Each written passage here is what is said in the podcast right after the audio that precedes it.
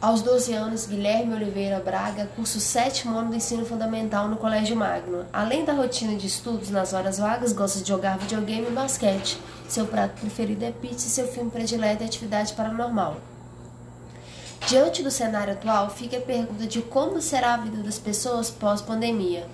É o tema dessa entrevista.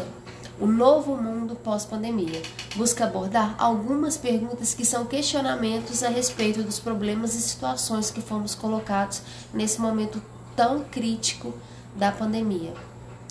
É, então, Guilherme, a sociedade pós-coronavírus pode ser oportunidade para criar padrões melhores de comportamento. Você concorda com essa afirmação e por quê?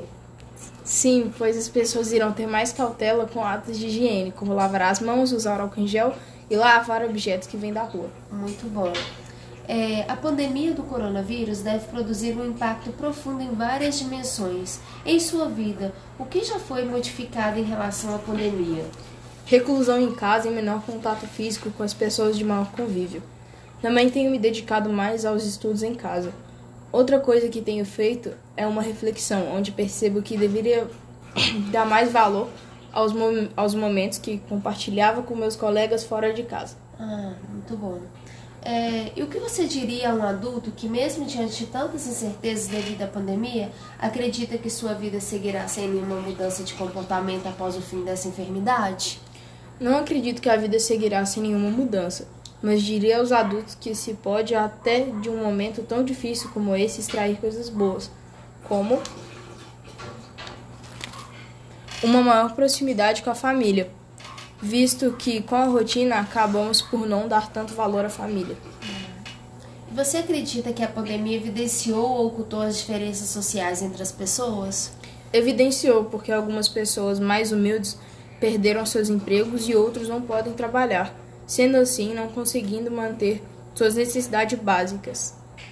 Já as pessoas com poder aquisitivo maior conseguem se manter e as redes sociais e televisão exibem diariamente essa diferença. É, esse momento de isolamento social permitiu que muitas habilidades socioemocionais ganhassem destaque na vida das pessoas.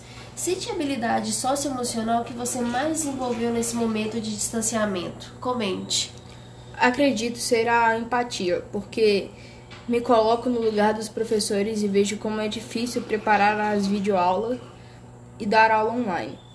Creio que seja uma nova experiência para todos e temos que ser solidários e compreensivos com as novas adaptações que surgiram na pandemia. Muito bom.